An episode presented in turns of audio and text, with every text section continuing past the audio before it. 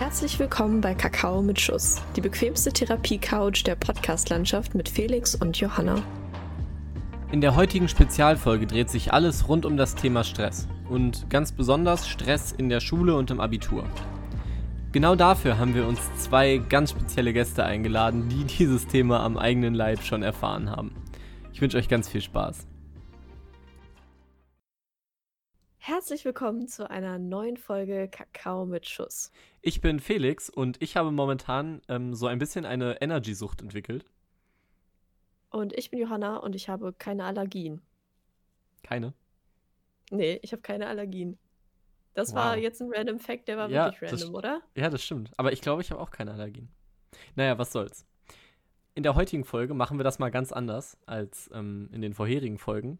Denn in der heutigen Folge steigen wir direkt mit unserem Hauptthema ein. Und unser Hauptthema ist diesmal, wie wir es schon versprochen hatten, Abi-Stress und alles, was sich so um dieses Thema dreht. Weil wir beide eigentlich, naja, in allem, was das betrifft, die gleiche Meinung haben. in sehr vielen Punkten zumindest, haben wir gedacht, wir holen uns doch mal zwei hochqualitative Gäste. Ähm, ja, und auch hochqualifizierte Gäste. Und ähm, die erste davon darf sich jetzt einmal vorstellen. Ich vermute, du meinst mich. Halli, Hallöchen. Äh, ja, ich bin äh, die Toni. Ich gehe mit Johanna und Felix zusammen in äh, eine Klasse oder ein Jahrgang, das ist ja schon. Genau. Ich habe eine Allergie und ich bin gegen Hausstaub allergisch, um mich da mal anzuschließen.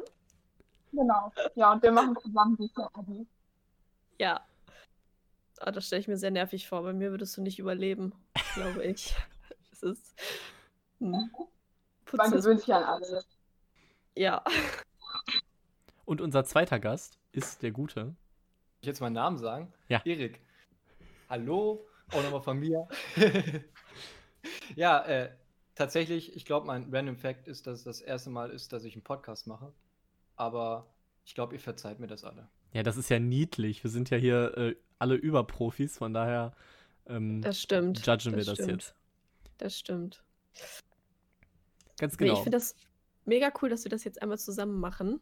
Und ich freue mich schon, was das ähm, heute so wird und wie sich unser Gespräch so entwickeln wird. Ja, Johanna, sag doch einmal, ähm, hast du in den, wie viel sind das jetzt, ein, drei Viertel, eineinhalb Jahre Abitur schon irgendwelche großen Probleme erlebt? So in deinem, wie sich das auf dein Privatleben ausgewirkt hat oder allgemein? Ja, also ich würde sagen, ich hatte noch nie ein Problem, dass ich sage, ich bin nicht komplett zufrieden mit meinen Noten oder so, also oder auch mit den Lehrern. Ich glaube, in die Richtung ging das noch nie.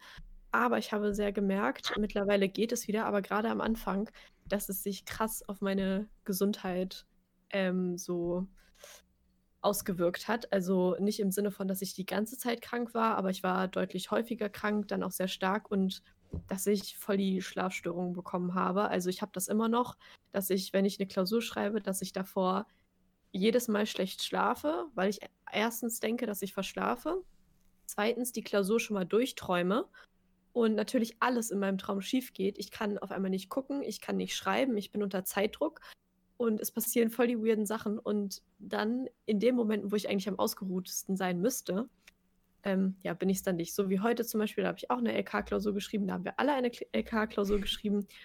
Und da bin ich erst um zwei eingeschlafen, weil ich nicht schlafen konnte und habe auch sehr unruhig geschlafen. Also, das ist bei mir immer so, da wirkt sich der Stress am meisten aus. Und bei euch so? Ja, also bei mir ist es tatsächlich auch wie bei Johanna. Also ähm, es wirkt sich extrem auf den Schlafrhythmus äh, aus. Ich mache mir immer so Lernzettel vorher und wenn ich äh, dann schlafe, dann wache ich zwischendurch nachts auf und gehe diese Lernzettel im Kopf durch und kann erst dann weiter schlafen. Also das ist schon richtig krass. Und wenn ich dann auch auf den einen Punkt nicht komme, also wenn ich weiß, da ist noch ein Stichpunkt, dann äh, mache ich das Licht an, lese mir den Stichpunkt durch und mache das Licht aus und dann kann ich weiter schlafen. Ähm, ja, weiß nicht. Also am Anfang bin ich nicht allzu stark in, das, äh, in die Oberstufenzeit gestartet. Also ich hatte da schon meine Probleme, weil ich einfach mich nicht so wohl gefühlt habe, weil es halt nicht mehr diese gewohnte Klasse ist, sondern man ist jede Stunde mit neuen Leuten, man kennt die Leute gar nicht, weil der Großteil von meinen früher engen Freunden haben eine ganz andere Richtung gewählt als ich. Und ja, mit dem einen oder anderen Lehrer hatte ich da auch ein bisschen Konfliktpotenzial, aber der ist jetzt auch weg, also jetzt wird es langsam entspannt. Und wie ist das bei dir, Erich? Ja, ähm, also schlecht einschlafen kann ich tatsächlich äh, nicht. Ist das jetzt, glaube ich, richtig? Ja, ist richtig, ne? Du hast mich Ja. voll verwirrt mit Erich. Das ist gar Äh, kein Problem, wir, wir sind ja real. Wir lassen hier alle Outtakes drin. Ja, ist ja kein Problem. Äh, also nochmal, also ich kann recht gut einschlafen vor Klausuren. Ich schlafe sogar länger vor Klausuren als sonst, also weil ich einfach früh ins Bett gehe, weil das für mich eine Sicherheit ist, dass ich dann morgens ausgeschlafen bin. Ähm, aber so die Tage davor mache ich mir dann doch schon ein bisschen Stress. Also vor allen Dingen vor den, ähm, vor den Vorabiturarbeiten habe ich dann doch ein bisschen ähm, Angst gehabt tatsächlich, dass ich die verkacke äh, und nicht schaffe, aber äh, ich habe es dann doch irgendwie geschafft. Ich glaube, gerade dieses Vorabi, das hat mir zumindest auch ähm, ganz viel Angst genommen, weil bisher hatte man immer diese eineinhalbstündigen Klausuren äh, geschrieben, das kannte man alles. Aber ähm, dann hat man irgendwo ganz weit hinten dieses große Thema Abitur mit diesen mega langen Klausuren. Und ich finde, dadurch, dass man das jetzt quasi schon einmal gemacht hat, hat das für mich so ein, ja, so ein Angstfaktor, so ein, dieses Unbekannte da so ein bisschen rausgenommen. Und das fand ich auf jeden Fall sehr gut. Aber ich schließe mich da auf jeden Fall an, ähm, zu, äh, an, an Johanna, dass ich vor Klausuren auch gemerkt habe, dass sich das so auf meine mentale Gesundheit auswirkt. Und ich dann tatsächlich auch, ja, so eher Schlafprobleme habe. Und ich weiß nicht, ob das äh, so gut ist. Vermutlich nicht. Ja, aber ich finde, ich fand es gerade ganz äh, interessant, was du gesagt hast. Also ich glaube, ähm, bei vielen heißen die ja zum Beispiel auch die Abi-ähnlichen Klausuren. Und ähm, als ich, also als wir die geschrieben haben, da hatte ich auch richtig, richtig Schiss davor und ähm, ja, weiß ich nicht, habe mir da irgendwie ein bisschen Druck auch gemacht. Aber jetzt so im Nachhinein, als wir jetzt die anderthalbstündigen nur noch dieses äh, Semester geschrieben haben, war ich davor, also mein Körper hat mir zwar immer gesagt, dass ich nervös bin, aber in meinem Kopf dachte ich mir eigentlich so rational, ja gut, sind ja nur noch anderthalb Stunden. Von daher war das dann eigentlich schon ein bisschen entspannter und auch im Hinsicht, äh, in Hinsicht auf das Abi hat mir das auch ein bisschen Angst zumindest genommen. Also wenigstens das ist ein bisschen besser geworden. Ähm, ja, Antonia, du hast gerade angesprochen, dass du einen Lehrer hattest, mit dem du nicht klargekommen bist. Ähm, das finde ich auch, das finde ich ganz krass, weil ähm, in der Schule hat man so viele Faktoren, die so vom Glück abhängig sind, sage ich mal. Es fängt ja schon damit an, dass Klausuren ähm, sehr stark ähm, von deiner Tagesform abhängen.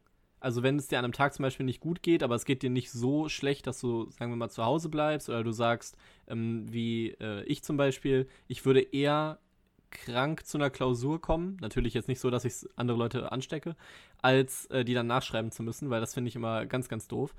Und äh, das ist ja das gleiche mit den Lehrern. Wenn du einen doofen Lehrer an deinem Abi hast, ähm, dann kann dir das ja schon da einiges kaputt machen, gerade weil wir in Deutschland ja immer noch so ein äh, Land, also in Deutschland so in so einem Land leben, das so auf den NC teilweise pocht, ähm, was ja oftmals nicht unbedingt mit dem eigenen Können ähm, in dem jeweiligen Beruf zu tun hat.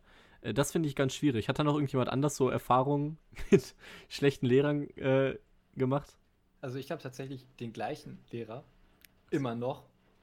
Ähm, und ich muss wirklich sagen, es ist eine Qual, dort äh, gute Noten zu, zu schaffen. Ich schaffe es tatsächlich nur darüber, dass ich ähm, Präsentationen halte und die dann gut bis sehr gut sind und äh, dadurch dann meine restliche Note, vor allen Dingen die schriftlichen Klausur, dann äh, ausgleichen kann. Und ähm, Toni, hat sich das, wie hat sich das bei dir eigentlich so wiedergespiegelt, dass du gemerkt hast, das sind so Probleme? Waren das so Probleme persönlicher Art oder einfach, dass du mit der Art des Lehrers nicht klargekommen bist oder die Arbeitsaufträge zu utopisch sind oder wie war das so? Ja, also es war jetzt schon so, dass man im Unterricht gemerkt hat, wenn man ihm eine Frage gestellt hat, hat er für mein Empfinden nicht richtig darauf geantwortet. Das macht mich schon so unfassbar wütend. Also dann denke ich mir auch, hey, ich stelle dir eine Frage, du wirst dafür bezahlt, dass du mir die beantwortest. Und dann kann ich ja letztendlich auch nicht äh, im Unterrichtsgespräch hinterher mithelfen. Also ich kann das ja überhaupt nicht voranbringen, wenn ich ja gar nicht, also wenn ich ja noch von der ersten Stunde, ich hänge da noch, weil ich irgendwas nicht verstanden habe, dann ist ja der Rest eigentlich auch für die Katz. Und dann, ähm, wie war das? Ich glaube, bei der letzten Notenbesprechung, also ich hatte das Ganze nur ein Semester, weil es ein Abdecker war, da ist das Ganze dann auch ein bisschen eskaliert. Wir waren schon in AB-Gruppen, also es war schon Corona-Zeit und da war einer vor mir, ein Schüler, interessante Persönlichkeit, würde ich sagen. und ähm, der war ungefähr gleich mit mir. Und ich finde es bei Lehrern schon mal schwierig, wenn die uns miteinander vergleichen. Aber er hat mir die Note gesagt und die konnte ich schon schwierig nachvollziehen. Also es ging tatsächlich um vier Punkte, also durch, durchgefallen oder äh, fünf Punkte gerade so noch durchgekommen. Und er hat mir wirklich die vier Punkte gegeben und da war ich schon, also das hat sich schon so geäußert, ich habe, ich, mein Blick hätte ich selber gerne gesehen. Na, auf jeden Fall wollte ich dann gerade gehen und habe mir gedacht, gut, ich lasse das jetzt einfach hier, ne, du bist cool, kannst jetzt nicht mehr ändern. Dann äh, meinte er mich mit diesem Schüler noch vergleichen zu müssen. Ey, ihr könnt euch das nicht vorstellen. Ich habe so gebrodelt. Ich bin dann da reinmarschiert. Ich habe ihm noch gesagt, dass das für eine Frechheit ist, dass er mich mit ihm vergleicht. Und ich meinte, der Schüler bringt genauso wenig zum Unterrichtsgespräch dabei wie ich, nur dass er vielleicht mal vom Wochenende was erzählt. Also ich war wirklich, der hat sich gemeldet und einen Quatsch erzählt. Das könnt ihr euch nicht vorstellen. Also Erik schon, Erik war ja dabei. Ähm, naja, und dann ähm, nach der Notenbesprechung hat sich derjenige dann gemeldet und wir hatten einen Arbeitsauftrag. Und ähm, dann wollte er den natürlich besprechen und er hat sich gemeldet und hat original die Bildunterschrift vorgelesen. Und das war bei mir dann ein bisschen zu viel. Dann ist aus mir herausgeplatzt. Das sind also die verdienten fünf Punkte gewesen. Und dann war ich so wütend, dass ich einfach rausgegangen bin aus dem Unterricht. Ich, ich konnte nicht mehr. Mich hat das so aggressiv gemacht. Also es war schon, dass der mir menschlich nicht so ganz koscher war, aber auch von der Unterrichtsleistung schwierig. Wow. Wow. Das- wow. das wusste also ich gar wirklich nicht. wow. Nein, ich wusste das auch nicht. Und ich finde das gerade so krass stark, äh, dass du in der Situation also so ein bisschen auf Konfrontation gegangen bist. Also weil ich das so nachvollziehen kann. Und ich glaube, dass du da aber zu so wenigen gehörst. Es gibt ja so viele, die sich dann im Nachhinein, sag ich mal, beschweren, aber das ja dem Lehrer teilweise auch gar nicht mitteilen oder so. Und deshalb finde ich das eigentlich noch bemerkenswerter, dass du das dann auch so gezeigt hast, wenn einfach auch nicht auf einen eingegangen wird. Ne? Also ich meine, es gibt manchmal Lehrer, wo man sagt, die geben einem Noten und du denkst, äh, ja, okay. Aber wenn du dann mit denen nochmal drüber redest, dann sagen die, keine Ahnung, schaue ich mir nochmal an. Und meistens ähm, ist das dann auch gerade, wenn es um einen Notenpunkt geht, ist es meist nicht so ganz das Drama. Aber oh, ich kann das überhaupt nicht nachvollziehen, warum manche Lehrer sich dann so scheuen, wenn man schon fragt und sagt, ich würde zum Beispiel das auch noch machen oder ähm, weiß ich nicht, warum sich da manche Lehrer doch scheuen, diesen einen Punkt dann vielleicht mal nicht zu geben. Ähm, weil das tut denen ja im Endeffekt ja auch nicht weh, oder? Also, um dann das so abzustufen, ich Ja, weiß nicht. Vor allem, es ging ja auch wirklich, das war jetzt das letzte Mal. Ich habe danach nie wieder das Unterrichtsfach. Ich werde das mit Sicherheit auch in der Uni versuchen zu umgehen. Da hätte er mir auch einfach diese fünf Punkte geben können und dann wäre die Sache halt auch einfach gegessen. Ja. Also ich möchte auch mal klarstellen, nicht, dass ihr jetzt dachtet, ich bin, wir hatten noch eine halbe Stunde Unterricht und ich bin da rausgestapft, sondern das war schon kurz vor Ende. Also nicht, dass jetzt irgendwer denkt, hier, ich bin für Unterricht, das ist nein, nein. Ähm, Selbstverständlich. Also ich finde das jetzt in dem Kontext von gerade so einem ähm, Abdecker war das ja dann wahrscheinlich, ähm, also ein Kurs, den man nur belegt, um die Stunden zu füllen eigentlich. Da finde ich, da muss ich sagen, da stimme ich dir so ein bisschen zu, Johanna. Ähm, Im Allgemeinen bin ich aber eher der Meinung, dass es halt auch, dass es ähm, diese ganz, ganzen Punktzahlen ja für einen Grund gibt. Das heißt, vier Punkte, du musst halt auch vier Punkte geben können und dann nicht sagen, also, also in dem Fall von dir, Antonia, kann ich das jetzt äh, schon nachvollziehen, dass man da sauer drüber ist. Da wäre ich auch super sauer drüber, gerade äh, in so einem Kurs. Aber ähm, dann äh, habe ich ganz oft Schüler, die in meinen Leistungskursen zum Beispiel sind und da so Punktfälschereien machen, wo ich dann aber auch sage, ähm, da finde ich es dann wieder schwierig, ne, in diesen, in diesen Leistungskursen. Ja, an sich schon. Also in Leistungskursen ist es vielleicht auch noch mal was anderes. Aber ich finde halt wirklich, also wenn es dann darum geht, also gerade mit diesen ganzen Abdeckern und so, ähm, und dann, was ich, was ich auch überhaupt nicht ab kann, ist, wenn Lehrer dann begründen mit anderen SchülerInnen Ja. irgendwie oder so, weil wir dürfen unsere Noten ja auch nicht damit begründen, dass andere SchülerInnen irgendwie besser oder schlechter sind. Und wenn dann sowas kommt, dann kann ich aber verstehen, dass man da sauer ist. Oder auch wenn die, äh, wenn die Begründung dann ist, nein, ich gebe dir Motivations die Ja, schlechtere das ist auch Punktzahl. sowieso, das habe ich noch So, nie da- verstanden. Das kann man einfach, das ist einfach so schlimm. Aber da ist man auch so einer Willkür irgendwie ausgesetzt. Ähm, kommt dann immer ein bisschen drauf an. Bei manchen Lehrern hat man ja wirklich das Gefühl und auch Lehrerinnen, dass die die Punkte wirklich würfeln. Die sitzen da abends mit so einem Glas Rotwein an ihrem, äh, an ihrem Tisch und denken sich so, ach, okay. Ja. Ist, äh, ist schon schwierig. Also Erik und ich ähm, hatten mal zusammen einen Lehrer, das war aber nicht im Abitur, denn den Lehrer gibt es auch nicht mehr in unserer Schule, aber der hat So. das tatsächlich so ausgerichtet, dass er den Kurs genommen hat und dann die Punkte daran an diesem Kurs quasi festgelegt hat. Das heißt, der beste Schüler des Kurses war dann der Beste sozusagen und daran haben sich dann die anderen ähm, so eingereiht. Und das ist halt auch ein super seltsames Benotungssystem, weil dann irgendwie Wow.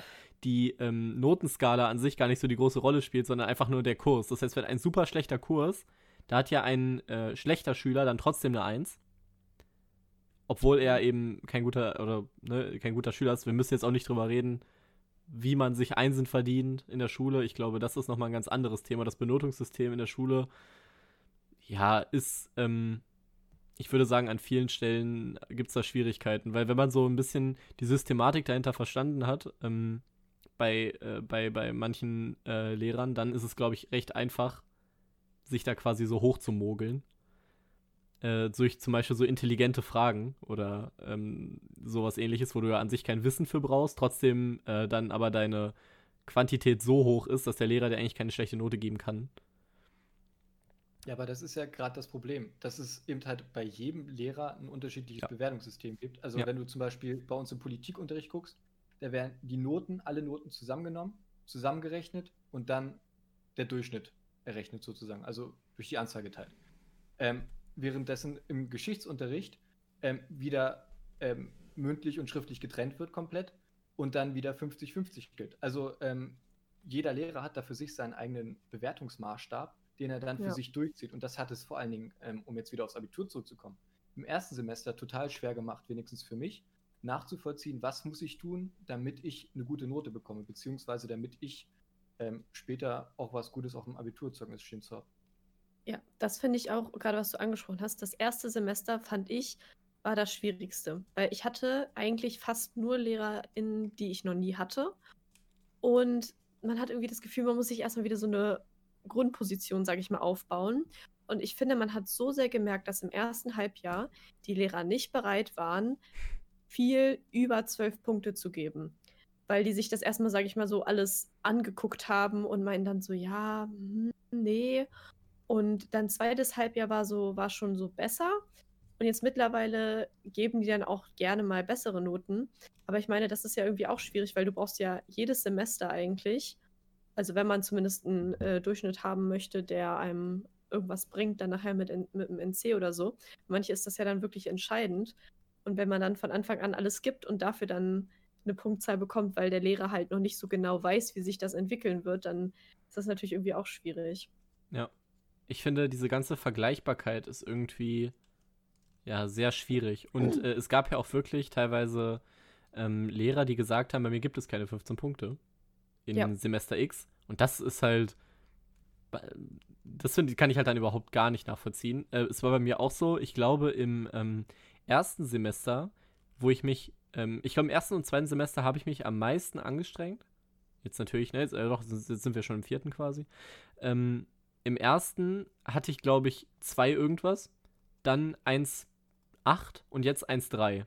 Und äh, es liegt nicht daran, dass ähm, ich mich jetzt mehr anstrenge, sondern einfach das so gefühlt, weil man mit den meisten Lehrern, also wirklich, wenn man einen Lehrer fünf, fünfstündig die Woche hat, dann, ähm, äh, dann fängt man irgendwann an, so auch eine, eine, wie sagt man das, eine Beziehung aufzubauen zu dem Lehrer, so eine, ähm, ja, und gerade weil ich auch äh, in meinen Leistungskursen Lehrer hatte, die ich auch schon vorher hatte, und äh, dann finde ich, ich meine, ich finde das gut in dem Moment, dass ich natürlich dann auch gute Noten nicht nur durch meine äh, Leistung bekomme, sondern auch so ein bisschen dadurch, dass ich mit den äh, Lehrern oder mit den Personen hinter dem äh, Beruf sozusagen gut bin. Aber das ist ja nicht der Sinn der Sache. Also, ähm, äh, ja, ich weiß es nicht. Das finde ich, das finde ich dann schwierig. Ich glaube nicht, dass, dass die meisten Lehrer nur gute Noten geben, weil man sich äh, gut versteht. Aber ich glaube, man kann es ja auch als Lehrer nicht ausschalten, oder? Ja, Noten sind im Endeffekt immer subjektiv irgendwie, oder? Und das ist ja irgendwie auch schwierig. Und wenn wir schon bei den Noten sind, können wir bitte auch mal über den Sportunterricht reden und die Benotung da. Also, weil das ist mir ja mal so aufgefallen, das ist ja einfach so assi, wie das da teilweise benotet wird. Also ich finde, es sollten eigentlich gar nicht die gebrachten Leistungen an sich benotet werden, sondern das kann natürlich kein Lehrer ähm, leisten, aber oder eine Lehrerin, sondern so individuelle Leistungen, weil ich meine, wenn ich da reinkomme in den Sportunterricht und keine Ahnung, an sich schon nicht sportlich bin oder ich habe noch Asthma, ich habe irgendwelche anderen Sachen und dann soll ich an der Leistungsskala gemessen werden, ähm, wo richtig sportliche Leute richtig krasse Leistungen raushauen und dann kann ich mich natürlich anstrengen, wie ich will und kriege am Ende trotzdem die Scheißnoten. Da ist ja erstens gar kein Anreiz, mich anzustrengen und zweitens ist es doch einfach komplett unfair, oder? Also gerade so, wenn es so auf den Körper geht. Also ich meine, klar kann man das in anderen Fächern dann auch sagen. Aber ja, ich finde das in Sport aber wirklich oh. extrem. Also ähm, Antonia und ich hatten im, ich glaube, ersten Semester haben wir einen Kurs geteilt. Äh, das war der Fußballkurs. Und ähm, ich habe das ja schon mal durchklingen lassen. Ich bin jetzt nicht die größte Sportskanone. Ähm, hey, so schlecht warst du nicht, Felix. ja, aber ähm, und äh, im Gegensatz zu mir hat Antonia in diesem Kurs auch äh, ziemlich viel Gas gegeben. Aber ähm, ich weiß nicht, hat es sich für dich so angefühlt, als wären 15 Punkte möglich zu erreichen für dich? Für mich nein, auf keinen Fall. Also ähm, es ist ja auch, wie Johanna das schon gesagt hat, diese Entwicklung wird ja weniger bewertet, sondern das, was am Ende vorgezeigt wird. Also man wird ja, ja dann schon, wir wurden jetzt dann auf Technik geprüft oder ich hatte das mal, das war auch vor dem Abitur, da hatten wir noch Hochsprung und das ist ja, hängt ja auch manchmal mit der Körpergröße zusammen. Also wenn ich nur 1,40 bin, dann ist es schwierig, 1,40 zu springen. Aber wenn ich 1,40 nicht springe, dann kriege ich natürlich dementsprechend auch nicht die passende Note. Und den Lehrern bleibt aber auch kaum Spielraum, das anzupassen. Also wir hatten eine bei uns in der Klasse, die war sehr, sehr klein. Und also die tat mir so leid. Und wenn die wirklich nur das, also die Note bekommen hätte, dann hätte die wahrscheinlich null oder einen Punkt nur bekommen für das, was sie hätte springen können. Und das hatte jetzt gar nichts mehr damit zu tun, ob sie sportlich ist oder nicht. Also das ist schon extrem im Sport. Ja, das, äh, ich, wie gesagt, in Sport finde ich es halt ganz komisch, weil du hast ja diese, ähm, wie du schon gesagt hast, diese Tabellen quasi, wo dann gesagt mhm. wird, du musst halt so schnell sein oder so hoch springen, dass du die Note bekommst. Ähm, ich habe mir dazu mal Gedanken gemacht und dachte, es wäre eigentlich ähm, sinnvoller, den Sportunterricht einfach aus der Benotung rauszunehmen.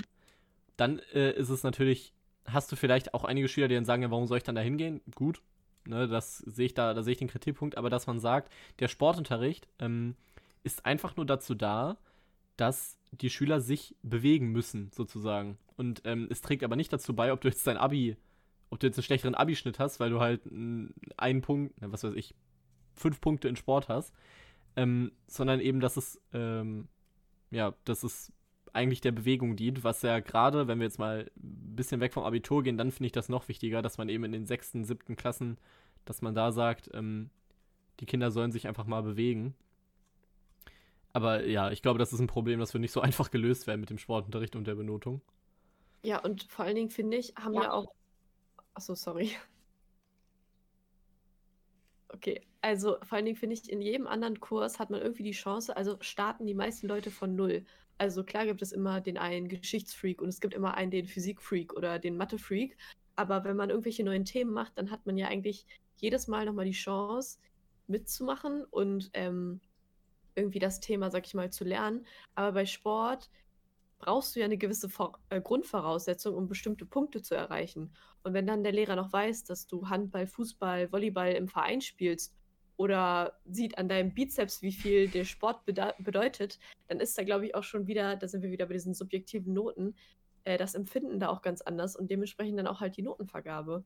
Und da hat halt jemand, der sich in, seinem, äh, in seiner Freizeit nicht so gerne mit Sport beschäftigt, halt direkt schlechtere Karten. So, wisst ihr, was ich meine? Ja, auf jeden Fall. Ja, wie gesagt, es ist, es ist sehr schwierig.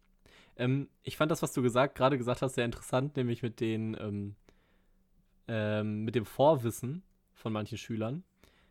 Ähm, ich glaube, da kann äh, gerade Erik kann da einiges drüber äh, aus eigener Erfahrung sagen, dass ähm, zum Beispiel, wenn man sich jetzt äh, in seiner Freizeit ganz doll mit Videospielen beschäftigt, dann wird dieses Wissen ähm, in der Schule wahrscheinlich nicht abgefragt. Wenn man aber ähm, so ähm, Interessensbereiche hat, die halt zufällig in ähm, die Schule, also in, in das KC sozusagen fallen, dann hat man da ja schon so einen gewissen Vorteil. Ich meine, das äh, finde ich jetzt nicht schlimm oder so, weil es ist ja immer noch die eigene Zeit, die man da rein investiert. Aber ähm, ja, Erik, was kannst du, was kannst du dazu sagen? Wie, wie hat das äh, dein Abi beeinflusst?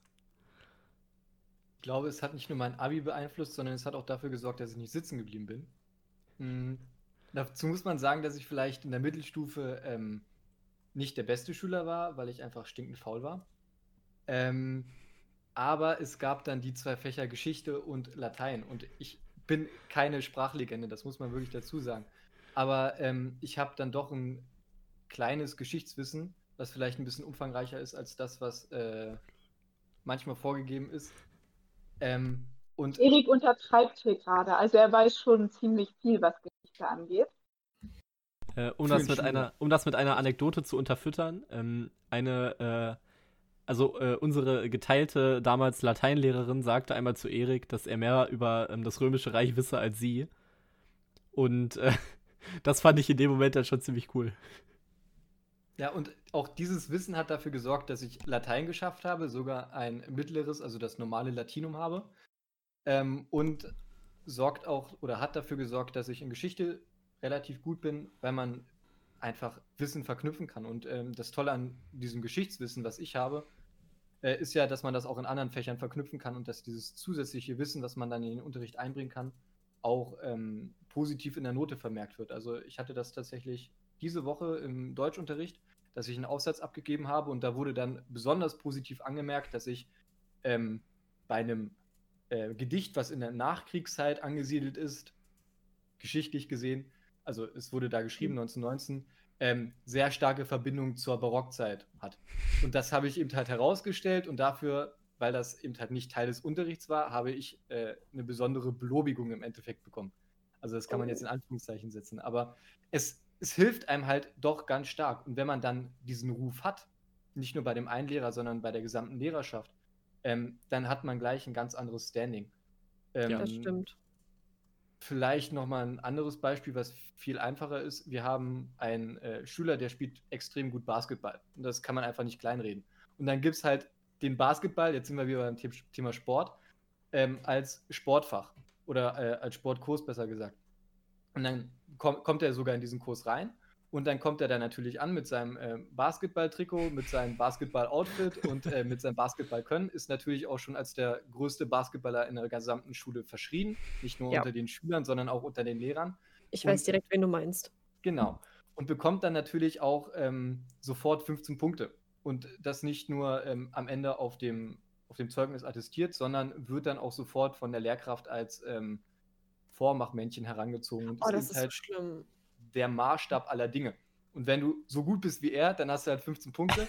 Dann sind wir wieder bei der Vergleichbarkeit. Da wirst du wieder mit den äh, ganzen anderen Schülern verglichen. Wenn du nämlich nicht so gut bist wie er, dann kannst du auch keine 15 Punkte bekommen. Ganz egal, wie doll du dich eigentlich gesteigert hast. Also vorher konntest du vielleicht Basketball noch nicht mal als Sport und dann kannst du einen Korb werfen. Aber das ist egal, er ist besser als du und deswegen keine 15 Punkte.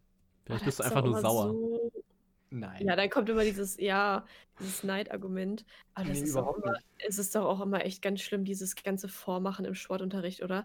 Das ist doch also wirklich, das ist ja wirklich eine Folter. Also da, da, da hat man, also ich bin normalerweise nicht jemand, der so schüchtern ist, eigentlich ähm, auch nicht vor der Klasse oder so. Also wenn ich irgendwas vormachen, also vortragen muss oder so, dann Vor, bin ich da jetzt nicht wenn so. Wenn Johanna Hampelmann machen muss.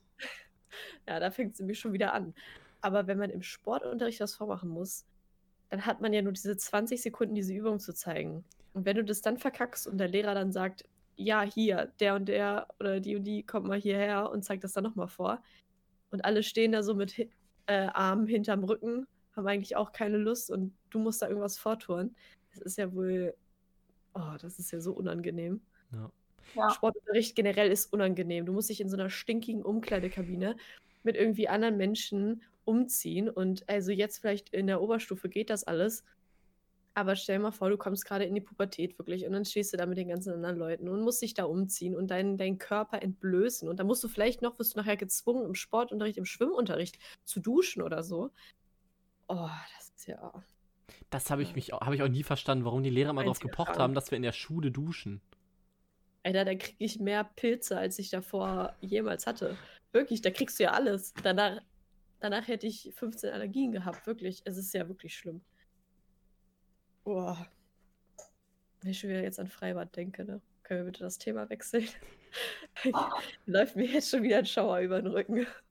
Ähm, was mir gerade noch einfällt, du sagst ja, ähm, also ich finde tatsächlich, dass die Lehrer, die Sportlehrer ihren Unterricht sehr ernst nehmen. Also die pochen zum Beispiel darauf, dass du immer duschen gehst, die pochen darauf, dass du ähm, die Ziele einhältst, die du einhalten musst, damit du ja. auf dieser Liste, äh, die keine Ahnung, wer mal vorgelegt hat, auch die Punkte bekommst. Also zum Beispiel gibt es eine Liste für, fürs Laufen, für 400 Meter, musst du so eine gewisse Zeit hinlegen, um eine 1 zu bekommen. Mhm. Und alles darunter ist eben halt alles schlechter. Und wenn ja. du vielleicht 0,2 Sekunden langsamer bist, dann kriegst du nicht die 1, sondern die 2.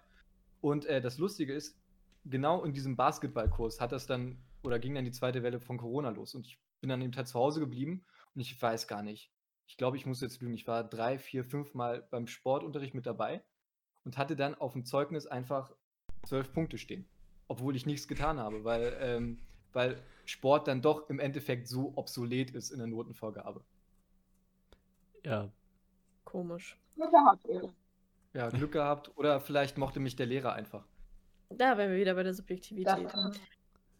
Aber ähm, habt ihr denn das Gefühl, habt ihr denn auch so Stress in der Schule darauf bezogen, welche, also welche Noten ihr habt, beziehungsweise dass ihr so Zukunftsangst habt mit dem Abi? Also dass euch quasi die Schule auch so auf euer, auf eure Zukunft hin stresst, dass ihr sagt, fuck, ich muss jetzt den und den NC erreichen oder um das und das machen zu können, muss ich mich in den und den Fächern besonders anstrengen?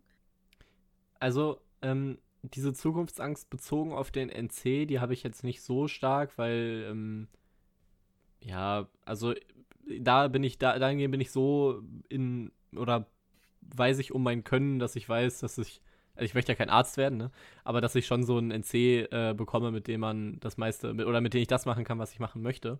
Ähm, gleichzeitig finde ich aber, ist das so richtig, also äh, zum Beispiel, ich war immer relativ gut in Englisch ähm, kann ich glaube ich sagen. Und die, meine letzten zwei Klausuren habe ich halt für meine Verhältnisse ganz schön in den Sand gesetzt. Und das, äh, da, da, da ähm, kommt dann natürlich direkt so diese, diese Selbstzweifel auf. Ähm, wie schreibe ich denn jetzt das Abi, wenn ich so, wenn ich weiß, ich habe da eigentlich in der Klausur ähm, schon vielleicht nicht mein allerbestes gegeben, aber schon versucht, ähm, möglichst, ja, möglichst gut zu sein und dann hat es am Ende doch nicht ausgereicht, aus irgendeinem Grund. Also bei ähm, der letzten Klausur weiß ich das ist noch gar nicht, die habe ich noch gar nicht äh, so vorliegen, aber das, ja, da weiß ich dann eben auch nicht ähm, immer so genau. Also ich finde, ich persönlich finde es auch sehr, sehr schwer, dann von den Lehrernotizen sich zu verbessern, sozusagen für die nächste Klausur. Das habe ich immer schon schwierig gefunden. Vielleicht war ich auch mal zu faul, die richtig, richtig zu lesen, aber naja. Und dahingehend habe ich schon so ein bisschen Angst, ähm, wenn es aufs Abi zugeht. Das kann ich auf jeden Fall sagen. Ja, bei mir war das, ich habe das vorhin schon mal gesagt, also dass ich mich am Anfang nicht so wohl gefühlt habe.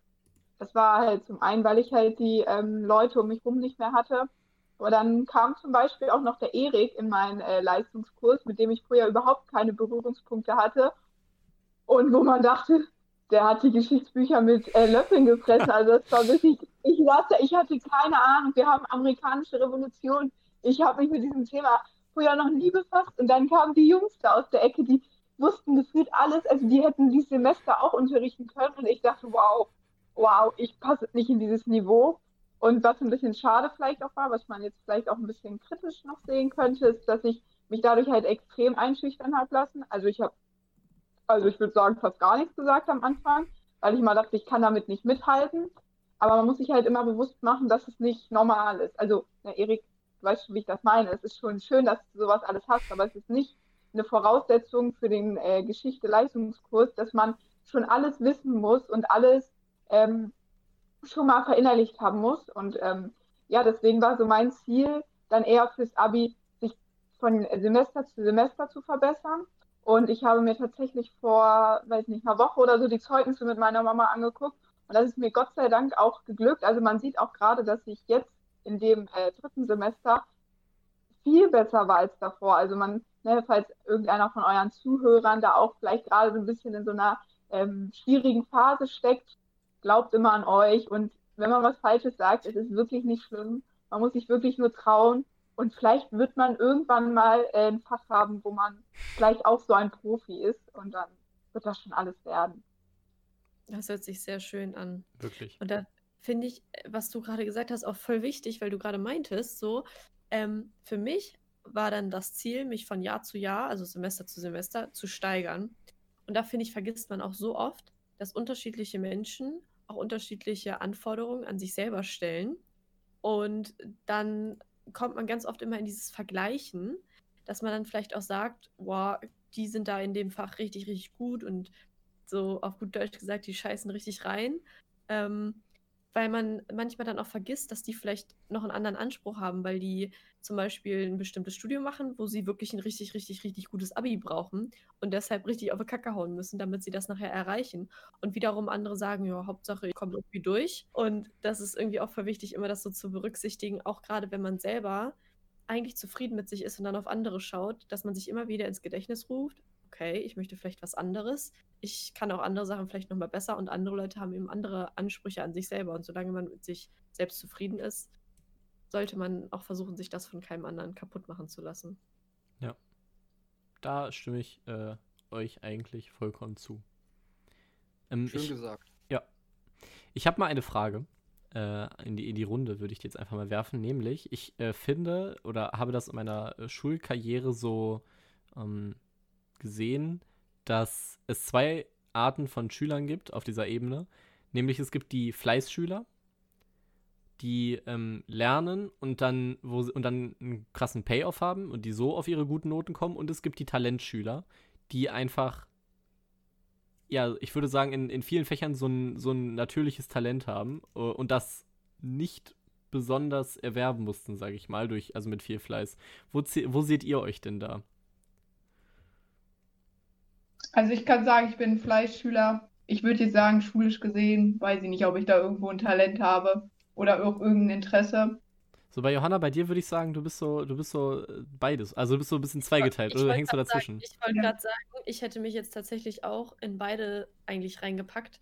Ich glaube, viele Fächer, also sowas wie ähm, Deutsch, sowas wie Englisch, generell so dieses ganze Texte schreiben, dieser ganze Bums, das fliegt mir schon zu. Also ich glaube, dass ich generell, ähm, was so geschriebene Texte angeht, gut mit dem Wording bin und wie ich das so strukturiere. Und ich glaube, ich kann sehr schnell äh, gut mir Texte erschließen. Also ich habe kaum Probleme, dass ich irgendwelche Texte nicht verstehe.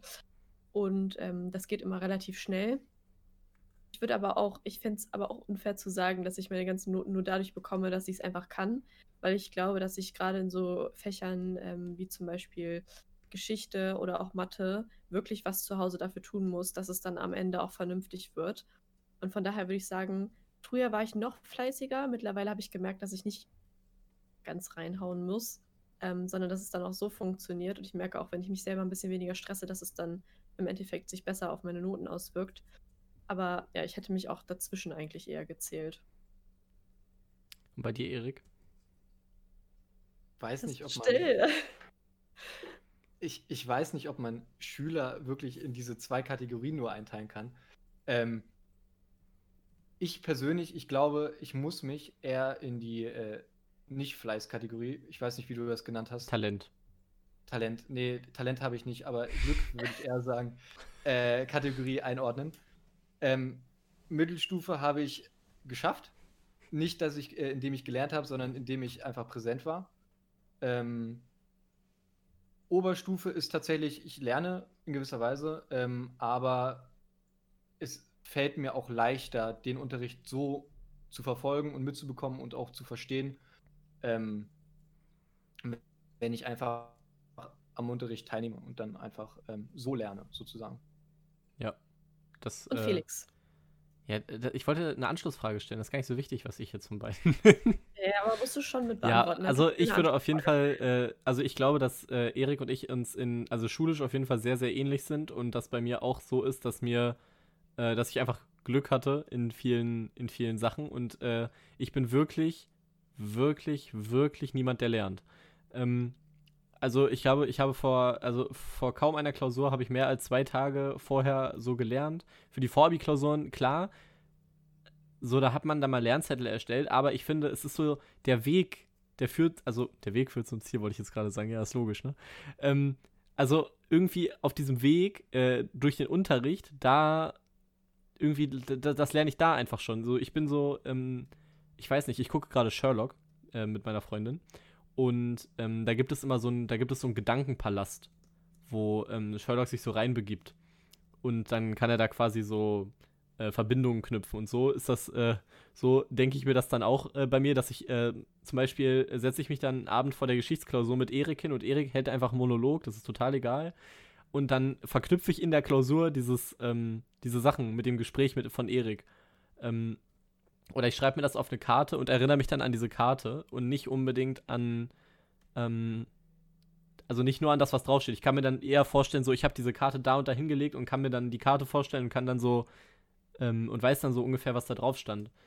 So, so ist das, äh, so ist bei, das bei mir. Deswegen würde ich nicht sagen, dass ich so wahnsinnig lerne und laut meiner Definition würde ich mich dann eher in die ähm, Talent oder wie Erik es genannt hat, Glückskategorie stecken. Ich wollte aber noch eine Anschlussfrage stellen, nämlich glaubt ihr, dass man ähm, ohne Talent und nur mit Fleiß ähm, zum Einser- oder sogar Nuller-Abi kommt? Ja. Ja? Also ich bin der Meinung, dass unser Schulsystem, auch wenn es immer traurig klingt und man sich gerne einbildet, dass wenn man gute Noten hat, man auch super intelligent ist, äh, nichts mit Intelligenz zu tun hat. Und wenn man sich die, was ich, ich kenne auch einige Leute, die das gemacht haben, die sich dann die äh, Sommerferien vorher hinsetzen und die Curricula. Curricula? Curriculi? Curriculini? Italienisch. Wo ist der Lateiner? Ach, Ich habe kein Latein gemacht. Ich würde sagen äh, Kernkurri mit A. Genau. Curricula. Die sich äh, die einmal durchlesen und gucken, was kommt da alles dran. Da stehen ja auch alle Pflichtmaterialien drin. Und die sich dann auf die Semester vorbereiten. Und die dann jede Stunde, das habe ich mittlerweile auch schon echt oft gesehen, jede Stunde vorbereiten, jede Stunde nachbereiten. Und ich glaube, wenn ich sehr viel Fleiß investiere und sehr viel Zeit, ich könnte das gar nicht, aber ähm, dann kann man safe easy ein Einserschüler werden. Ich, kann, ich glaube, man kann sowieso, wenn man in jedem Unterricht präsent ist und immer viel mitarbeitet, auch schon relativ gut eine Eins vom Komma stehen haben. Ähm, wenn nicht sogar noch besser zu sein. Ja, ich glaube schon. Okay. Und der Rest so? Also ich würde das nicht so generell pauschalisieren. Ich glaube, du brauchst ja auch ein gewisses Talent, äh, lernen zu können. Also das Lernen muss man ja auch irgendwie können. Wisst ihr, was ich meine? Ja, gut. Ähm, aber wir haben tatsächlich im Geschichtskurs eine, Geschichtskurs, so richtig, ähm, die, die arbeitet alles vorher durch und macht dann, äh, macht dann mit im Unterricht und beschwert sich dann auch im Unterricht tatsächlich, dass es alles so langweilig äh, sei. Aber sie hat es vorher schon alles komplett einmal durchgearbeitet. Ähm, da ist aber der Punkt, dass sie natürlich eine gute Note dafür bekommt, weil sie es einfach gelernt hat, ähm, dass sie aber auch von der Lehrerin gemocht wird. Also irgendwie ist sie da mit ihr auf der gleichen Wellenlänge und äh, die Lehrerin mag sie. Und dadurch bekommt sie noch eine bessere Note, als sie ohnehin, ohnehin schon bekommen hätte mit ihrem eben halt Vorwissen. Und so ist sie, glaube ich, ich, ich glaube, sie ist eine der besten Schülerinnen in dem Kurs. Schülerin, also von allen. Nicht Ja, nur von Schülerinnen, sondern auch von Schülern. Erik, du klingst so neidisch. Ähm, ja, ein bisschen. Ähm, Ja. Nee, nee, ich bin nicht neidisch. Überhaupt nicht. Ja, aber Ähm, findet ihr nicht auch, dass Neid so ein großer Faktor in der Schule ist? Hm, Krass. Bei mir tatsächlich gar Ja. nicht. Ja, also jetzt bei dir persönlich vielleicht nicht. Man möchte ja auch die negativen Sachen über einen selbst äh, sich nicht eingestehen, aber nein. Das war natürlich kein Spaß. Ich habe euch alle lieb. Aber ähm, ich glaube, dass Neid, dass, also dass die Schule so dieses neidische Verhalten richtig. Pusht, richtig, ja, richtig äh, nähert so. Mit solchen Aktionen, was Toni vorhin gesagt hat, da bring, kann man richtig Schüler gegeneinander aufhetzen. Und ich habe tatsächlich, kann aus eigener Erfahrung bringen, dass einige Schüler sich auch gegenseitig gegen mich aufhetzen. Das habe ich jetzt schon ein paar Mal mitbekommen. Ähm, dass ich dann die Schuld für deren Noten bekomme, weil ich eine bessere Note bekomme. Und Krass. die Schuld dann nicht vielleicht beim Lehrer oder sich selber suchen, sondern mir dann einfach die Schuld geben und mir dann Attribute zusprechen, die einfach überhaupt nicht stimmen. Ähm, Aus deiner Sicht. ja, aber komm, also das ist, was ich da schon gehört habe, das ist, ich finde das richtig ich probiere immer nur so ein bisschen äh, Facettenreichtum hier reinzubringen. Dass man auch Ja. mal die Dinge hinterfragt. Ja. Und in der Grundschule wurde ich tatsächlich auch dafür gemobbt, dass ich äh, gute Noten hatte. Und zwar so, äh, so richtig krass mit so heulend nach Hause laufen und Elterngesprächen und so ein Kram. Ach, du warst so eine, Ähm. die immer Elterngespräche. Ich war immer der, der gemobbt hat. Oha, nee, Nein, natürlich nicht. Nein, ich habe niemanden gemobbt. Ich war immer also ein liebes Kind. war, das war schon heftig. Also wenn ich bei GNTM mitmachen würde, dann wäre das die Geschichte, die ich erzählen würde in so einem Interview, um die Leute zum Weinen zu bringen. Echt? Diese, diese Mobbing-Geschichte. Aber naja, gut, das ist another thing. Aber ich glaube, Neid spielt eine große Rolle. Ja. Ja. Also, Also ich kann auf jeden Fall auch sagen, dass ich ähm, oft schon gedacht habe, ah, wäre ich mal ein bisschen mehr so wie Johanna. Also das habe ich mir wirklich schon sehr, sehr oft gedacht. Also ähm, ist jetzt nicht so, dass ich zu der äh, Gruppe, also ich gebe nicht dir die Schuld daran, dass du so super Noten hast, sondern dass ähm, ich mir halt oft gewünscht hätte einfach, dass ich ähm, auch so fleißig wäre wie du. Das, ähm, also ja, doch, ähm, ich bin auch oft neidisch auf die Leute, die, wo man so also, ne, fühlt euch jetzt nicht angegriffen, aber wo man manchmal auch das Gefühl hat, denen kommt einiges doch auch zugeflogen. Also, wie Johanna das auch schon meinte, wenn die einen Text lesen, die wissen direkt, worum es geht, die müssen sich den nicht selber zusammenfassen. Ja, also da muss ich schon sagen, ich bin selber dann doch oft auch sehr neidisch, obwohl man das vielleicht auch einfach ein bisschen mehr üben könnte und ich dann ein wenig mehr an mir selbst arbeiten könnte. Aber mit der Disziplin ist das ja auch mal so eine Sache. Nee, ich kann das aber auch, also und vor allen Dingen finde ich, merkt, merkt man auch so, durch diese Noten ähm, ist es dann oft, und was hast du? Und was hast du? Und was hast du? Und dann kann das dazu einmal führen, dass man sich besser fühlt, weil man vielleicht merkt, okay, die Klausur, die man selber nicht so gut hinbekommen hat, haben die anderen auch nicht so gut hinbekommen, aber es ist dann, ist dann auch schnell so dieses, man vergleicht sich mit den anderen und ist dementsprechend dann äh, neidisch. Und das, finde ich, triggert die Schule eben auch, indem man zum Beispiel einen Notenspiegel an die Klasse, äh, an die Tafel schreibt oder schreibt, Das verstehe ich sowieso es nicht. Und so und dann, ja, 15 mal 13 Punkte und nur einmal die 5 Punkte und alle, "Hö, wer ist der Loser mit den 5 Punkten? Ja. Und ja, also ich finde es in der, Entschuldigung, in der Oberstufe nicht mehr so extrem, weil ich muss sagen, es ist mir relativ egal, was die Leute um mich rum machen und was sie so, also Toll, relativ. Felix. Tolle? Einstellung. Äh, ja, ich glaube, man, also man kann das ja auch nicht immer ganz, ja, nein, eigentlich ist es mir nicht egal. eigentlich hast du recht. Aber ähm, sagen wir es so, also sagen wir es so, äh, ich trage, ich probiere es so nicht nach außen zu tragen. Wenn ich jetzt, also mir ist ein Notenspiegel eh ein Rätsel. Also warum man das an die Tafel schreibt, das verstehe ich ja überhaupt gar nicht. Ähm, weil, also in einem, in dem durchschnittlichen Kurs weiß man, wer der mit den fünf Punkten ist und es gibt immer den mit der, und es muss ja immer den mit der schlechtesten Note geben. Das hat ja, haben ja nie alle die gleiche Note. Aber, ähm, und man weiß ja dann, wer das ist. Das ist ja jetzt nicht das mega Geheimnis, auch wenn das niemand, auch wenn das jetzt nicht an der Tafel steht. Aber das Aber macht es nicht besser. nee, nee, das macht's überhaupt nicht besser. Das macht's äh, eher schlimmer, würde ich sagen. Und ich probiere dann aber auch so ähm, immer, also so, weiß ich nicht, ich renne nicht durch die Klasse und frage so jeden, was er hat. Aber in meinem Kopf äh, denke ich mir dann natürlich schon so, ah, wer hat hier bessere Noten, wer hat hier schlechtere Noten als ich. Und kein, ja, diese, dieses, äh, die, no die, die, die Schule, die pusht das, wie du schon gesagt hast, pusht das einfach ganz massiv, dass man sich so mit anderen vergleicht. Ich, ich würde tatsächlich ein bisschen widersprechen wollen. Also nur natürlich für mich persönlich. Ich habe ja gerade äh, ganz lautstark und äh, vielleicht auch ein bisschen größer an sich gesagt, dass ich keinen Neid habe, wenigstens nicht in der Schule. Ähm, ich werde das auch gleich ein Stück weit revidieren, aber ich finde, dass, ähm, oder wenigstens für mich persönlich, dadurch, dass ich auch am Anfang, vor allen Dingen in der Mittelstufe, nicht die besten Noten geschrieben habe, war das für mich eigentlich immer egal, was die anderen schreiben. Ähm, Felix, wir zwei, wir vergleichen ja auch meistens immer, was wir geschrieben haben, die Arbeiten, was wir wenigstens bekommen, bekommen haben für Noten, weil es uns ja interessiert, was der andere geschrieben hat. Äh, da da habe ich dann keinen Neid, wenn du eine bessere Note hast als ich, sondern freue mich einfach für dich und sag für mich, dass ich das nächste Mal halt noch ein bisschen mehr lernen muss, Das, wenn das meine Note krass. schlecht ist. Das, ich wollte Ähm, gerade sagen, das ist voll selbstreflektiert. Aber ich glaube, Ja, es, es bringt ja nichts. Ja, das ist auch voll die richtige Einstellung eigentlich. Aber da bist du Erik, glaube ich.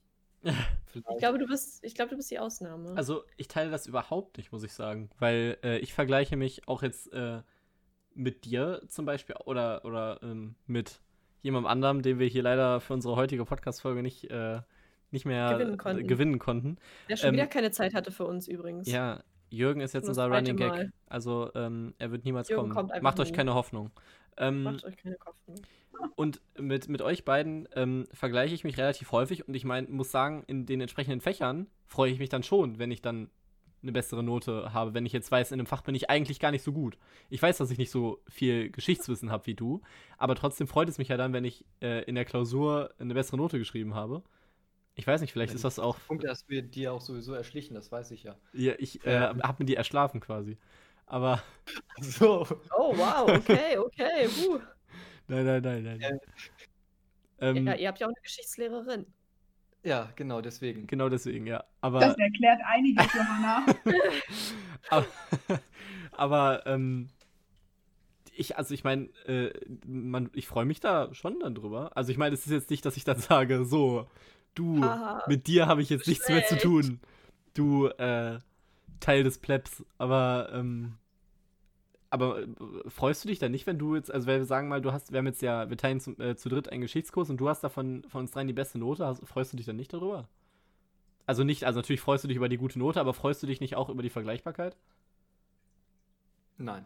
Also, ich, ich weiß nicht, irgendwie geht, ist, ist mir das nicht wichtig. Äh, ich muss aber sagen, bevor jetzt alle denkt, ich wäre der äh, Engel in Person. Bester Ähm, Heuchler. ich bin der größte Heuchler, natürlich. Äh, ich hatte aber oder habe einen ganz großen Neidfaktor momentan. Und das ist der Neidfaktor, dass ihr in die Schule gehen könnt und ich nicht. Weil, ähm, das muss man vielleicht dazu sagen, ich bin momentan zu Hause und ähm, im Homeschooling und es ist wirklich nicht leicht. Äh, vor allen Dingen habe ich das ähm, Vorabi von zu Hause aus nicht geschrieben, aber ich war die ganze Zeit davor zu Hause. Also das haben wir, ich glaube, im Dezember geschrieben, Anfang Dezember. Und ich war seit dem Herbst dann nicht mehr in der Schule und es war für mich ähm, persönlich nicht leicht, dort das zu schreiben. Ähm, dann auch wieder in der Schule, auch mit weniger Wissen als die Leute, die dann tatsächlich da waren. Ähm, und als ich dann die Arbeiten wiederbekommen habe, das war das erste Mal, wo ich dann so wirklich Neid gespürt habe, dass die anderen einfach äh, ein größeres Wissen hatten, mehr Zeit hatten, das auch mit den Lehrern durchzusprechen und dass meine Noten unter dem Faktor, dass ich eben halt zu Hause geblieben bin, darunter leiden mussten. Und das war dann natürlich auch wieder ähm, kein schönes Gefühl, aber jetzt ging es dann wieder bei dem, bei dem nächsten. Also als ich dann die nächsten Noten bekommen habe, die dann kein Vorbild mehr waren.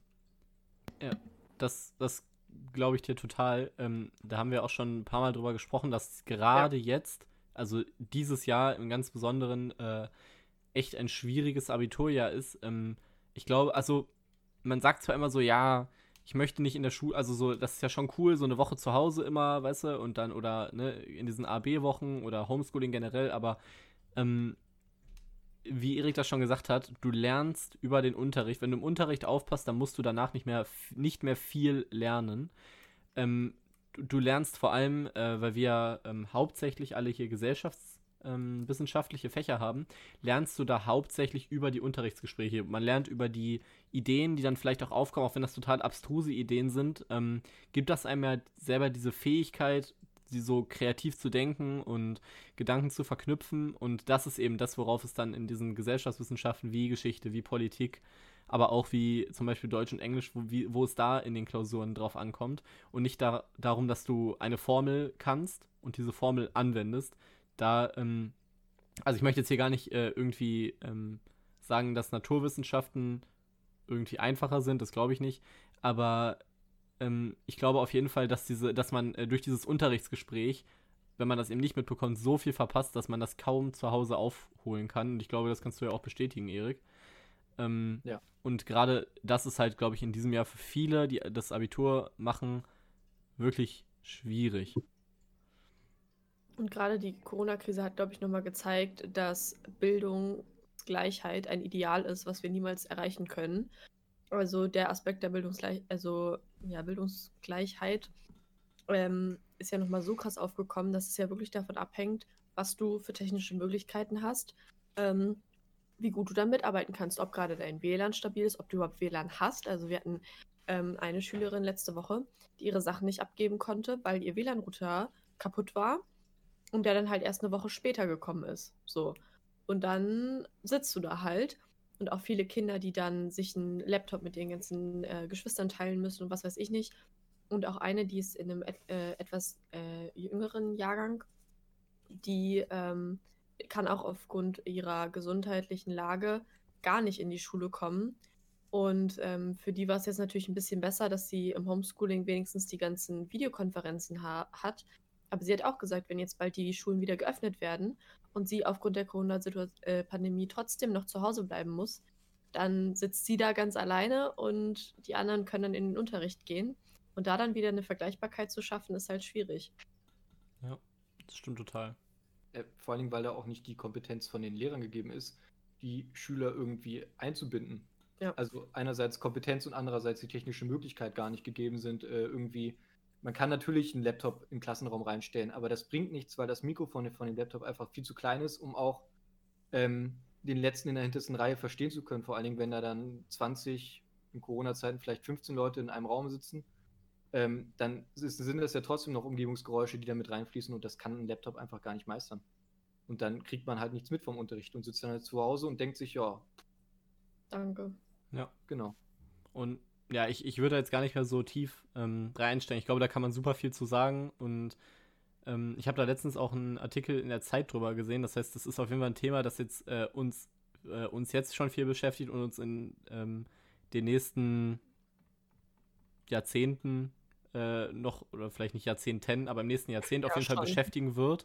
Ähm, auch was man zum Beispiel jetzt mit den äh, ganzen Kindern macht, die lange nicht in der Schule waren oder im Kindergarten und die dann eben denen diese sozialen Interaktionen total fehlen. Ich merke das ja bei meiner eigenen kleinen Schwester, dass ähm, da teilweise einfach dieser, dieses, dieses sich austoben mit anderen Kindern ähm, und auch dieser, ähm, die soziale Komponente total flöten gegangen ist in dieser äh, Zeit alleine, weil man sich halt eben immer nur mit den Eltern, also mit den Eltern irgendwas spielen äh, kann.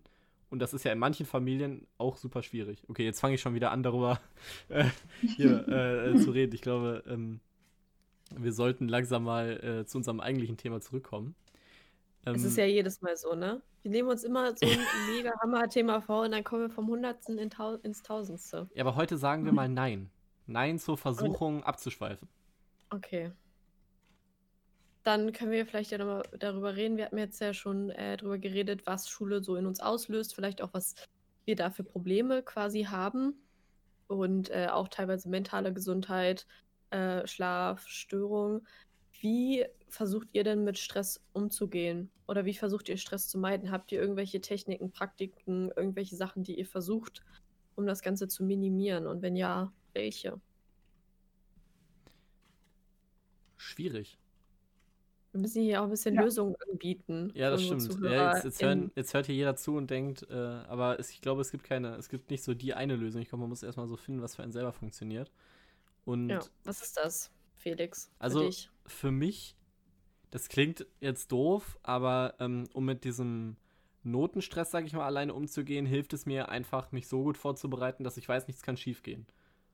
Und äh, das ist einfacher gesagt als getan, logischerweise. Aber wenn ich weiß, ich habe mein Bestes gegeben, dann, ähm, oder ich habe mein Bestes in der Vorbereitung gegeben und dann auch mein Bestes in der Arbeit gegeben, dann kann ich eigentlich mit jedem Ergebnis zufrieden sein. Ähm, weil es eben, weil dann kann ich mir sagen, besser konnte es für mich ja nicht laufen. Also, ich weiß nicht, dann, dann habe ich so eine innere Zufriedenheit erreicht. Ich glaube, wir können keine Universallösung dafür geben, wie man 15 Punkte im Abitur bekommt. Aber ähm, ich glaube, dieser Fakt, ich glaube, man muss das loslösen ähm, vom eigenen Anspruch und ähm, wann man selber zufrieden ist äh, davon loslösen, wann andere zufrieden sind oder wie man auf der Punkteskala steht. Weil für mich es, sind es auf jeden Fall nicht die Noten, die mich äh, in der Schule, die mir in der Schule dieses Zufriedenheitsgefühl geben. Das sind vielmehr Sachen wie, ähm, ich habe in einer äh, Gruppenarbeit was oder mit einer Gruppe gut zusammengearbeitet oder wir haben ein gutes Gruppenprojekt erstellt, aber nicht, ob ich in einer Klausur 15 Punkte habe oder nicht. Das muss ich sagen, ähm, da sage ich, lasse ich mich nicht in diese, in diese Punkteskala einzwängen. Okay. Ja, vielleicht nochmal als Tipp, also das mache ich immer, wenn man sich auch einfach mal diese Lernzettel geschrieben hat oder sich Sachen durchgelesen hat, dass man einfach dann auch mal sich bewusst Zeit nimmt ähm, und nicht sich mit der Schule beschäftigt. Also ich äh, gehe gerne raus seit neuestem, seit Corona ist. Also ich gehe viel mehr raus, auch mit meiner Mama zusammen, aber ähm, auch hier zu Hause merke ich, dass alle, ähm, also meine Schwester, die schreibt auch gerade äh, Prüfungen und die braucht das auch zwischendurch einfach mal dieses bewusst auch mal die schulischen Sachen beiseite legen und auch mal sagen, eigentlich habe ich schon was gemacht, ich brauche jetzt heute den restlichen Tag das auch nicht machen, ähm, weil ich glaube, dass man dadurch seinen Kopf selber so ein bisschen lüftet und danach mit viel mehr Motivation und Energie wieder da reinsteigen kann. Also es ist schon so, dass ähm, vor allem frische Luft, aber auch einfach, wenn man mal in einen anderen Raum geht oder ähm, sich mal mit anderen Leuten oder mit einer anderen Person trifft, ähm, dass es auf jeden Fall schon auch was bringen kann, dass man da auch ein bisschen entspannter wird. Und weil wenn man dann eine längere Pause gemacht hat und sich dann wieder reinsetzt, dann äh, fällt einem doch auch auf, oh, man hat sich doch echt einiges gemerkt, was ähm, vielleicht vorher, wenn man so ewig lange einen Lernzettel durchgeht und irgendwann ist der Kopf so zu, dass man gar nichts mehr weiß. Und dann merkt man schon, wenn man dann sich wieder ransetzt, ach, es ist doch einiges hängen geblieben und dann macht sich vielleicht auch so ein Gefühl von Zufriedenheit in einem breit und man ähm, geht dann mit ein bisschen mehr Selbstbewusstsein auch an die Klausur ran. Hm. Ja, also was ich auch ähm, empfehlen kann, ist, also ich kriege Ruhe dadurch, wenn ich weiß, dass ich was gemacht habe. Also sich wirklich hinsetzen und diese Scheiße zu machen. Also ich, mir hilft das persönlich. Ich habe mittlerweile so ähm, Videos gefunden auf äh, YouTube. Das ist jetzt auch wieder so ein richtige, richtiger Nerd-Tipp. Aber da gibt es so ähm, Study with Me's in Realzeit mit dann so einem Timer und dann kann man, keine Ahnung, so 45 Minuten macht man was und dann hat man 15 Minuten Pause. Und Johanna, mit, das habe ich gestern auch gesehen. Genau ja. gestern habe ich mir das auch angeguckt. Ja, und mir persönlich hilft es so ein bisschen, weil dann läuft immer so, so Lo-Fi-Beats oder so im Hintergrund und ich finde das mega cool, äh, dann wirklich was zu machen. Und wenn ich weiß, dieses Video ist vorbei, dann weiß ich, ich habe aktiv etwas gemacht und dann ist es okay, wenn ich den ganzen Abend ohne schlechtes Gewissen chille, weil ich vorher was gemacht habe. Und dann ähm, kann ich das auch ganz gut genießen, sag ich mal. Und sonst kann ich auch empfehlen, wenn euch der Stress zu viel wird oder wenn ihr das Gefühl habt, es ist euch zu viel, äh, dass ihr euch einen Arzttermin gönnt. Weil es wirklich so ist, das habe ich für mich selber auch aus eigener Erfahrung gemerkt, dass einem die Ärzte da doch ein bisschen besser helfen können. Ähm, teilweise auch, weiß ich nicht, äh, Psychotherapie oder so. Da muss man einfach gucken, was für einen das Beste ist aber auch was zum Beispiel Medikamente angeht, ähm, für Gegenschlafstörungen, dass dieses innere Gedankenkarussell und so angeht, ähm, dass einem da teilweise auch geholfen werden kann. Und manchmal hilft es vielleicht nicht der Kamillentee oder das Rausgehen und dass, wenn es wirklich schlimm ist, dass man sich versucht, auch dort Hilfe zu holen. Ähm, weil das ganz schnell eben auch äh, in eine andere Richtung abrutschen kann. Und gerade wenn man von seinen ganzen Freunden isoliert ist oder weiß ich nicht, dann aufgrund der Corona-Pandemie zu Hause auch noch Stress ist, das auf jeden Fall helfen kann, äh, wenn man sich dann auch nochmal anderweitig Hilfe sucht und sich dafür dann auch nicht zu schämen, weil wenn ich mir einen Finger schneide, dann mache ich auch ein Pflaster drauf und jeder kann es sehen. Und deshalb sollte man sich auch nicht dafür schämen, wenn es einem halt mental nicht so gut geht. Ja, total.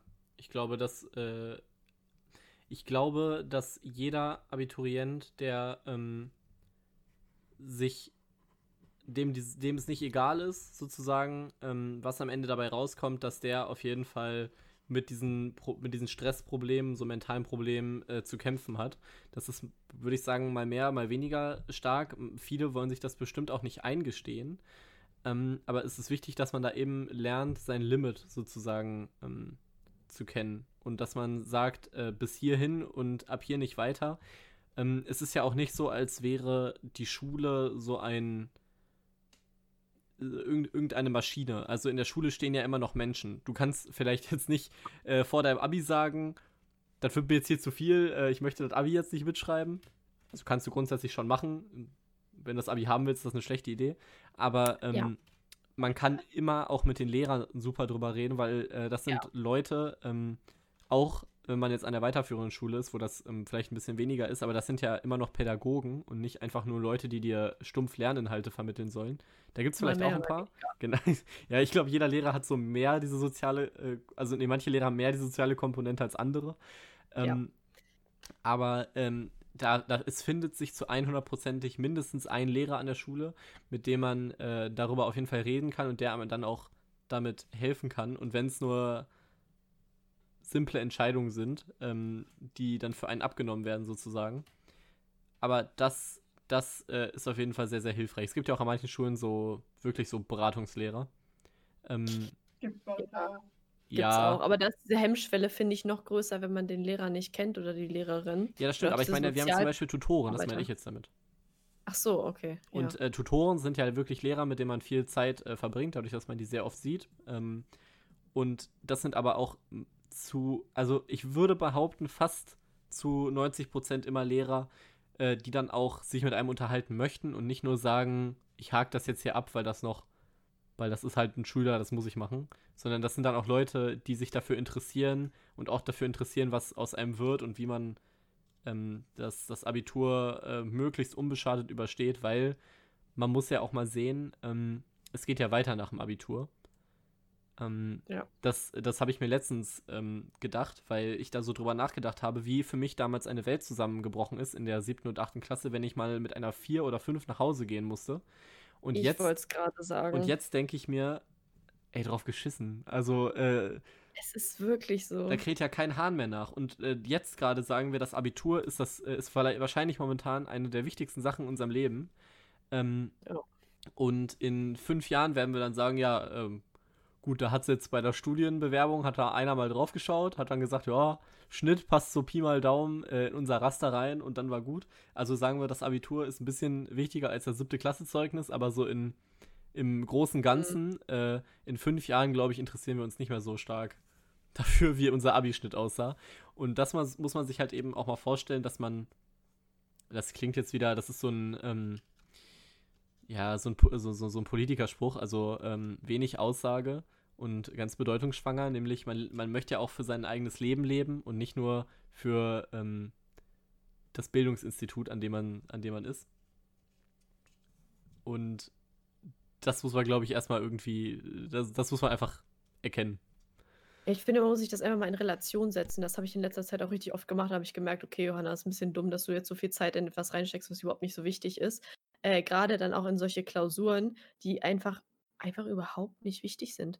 Also jetzt irgendwie noch so eine Abdeckerklausur oder so. Es lohnt sich absolut nicht, da so viel Zeit reinzustecken und so viel Mühe und eigentlich auch den ganzen Stress. Wenn man das mal alles in Relation sieht mit anderen Dingen, die wichtig sind, dann merkt man ganz schnell, dass da ganz viel unwichtiger Kram mit dabei ist. Genauso wie wenn man es einfach einmal nicht schafft, seine Hausaufgaben zu machen, da wird die Welt nicht von zusammenbrechen. Es ist einfach so. Es juckt eigentlich im Endeffekt keinen. Man ist nicht das Zentrum des Universums. Und das vergisst man, glaube ich, auch voll oft, weil man denkt, Mega. immer wenn Leute irgendwo tuscheln, die tuscheln über mich. So, nein, denen ist das gerade voll egal, was du machst, weil du nicht wichtig bist. Und das ist irgendwie voll demotivierend und ein bisschen ähm, deprimierend auch. Aber manchmal kann es auch helfen, wenn man sich das klar macht, dass man nicht der Nabel der Welt ist. Ja, man kann das ja vielleicht ein bisschen aufhübschen, weil du denen nicht wichtig bist. Du bist bestimmt irgendwelchen Personen sehr wichtig. Ja, okay. Aber wenn du sagst, du bist denen nicht wichtig, hört sich das irgendwie auch echt negativ an. Das hört sich generell sehr negativ an. Aber Ja, wirklich, das Abitur ist gar nicht so schlimm. sagen wir, wir haben es noch nicht geschrieben, aber vielleicht können wir noch so ein Follow-up machen, Ja, äh, Heulend. wie, wir, wie wir dann gemerkt haben, wie wichtig unser Abi wirklich war. Und dann gucken wir lachend auf die Zeit zurück, wo unser größtes Problem war, ähm, dass wir statt elf Punkten die zwölf Punkte auf unser Zeugnis bekommen. Und das ist schön, glaube ich, aber irgendwie auch traurig. Dann haben wir größere Probleme. Ja, ich weiß nicht, ob es mal größere Probleme sind. Andere Probleme auf jeden Fall.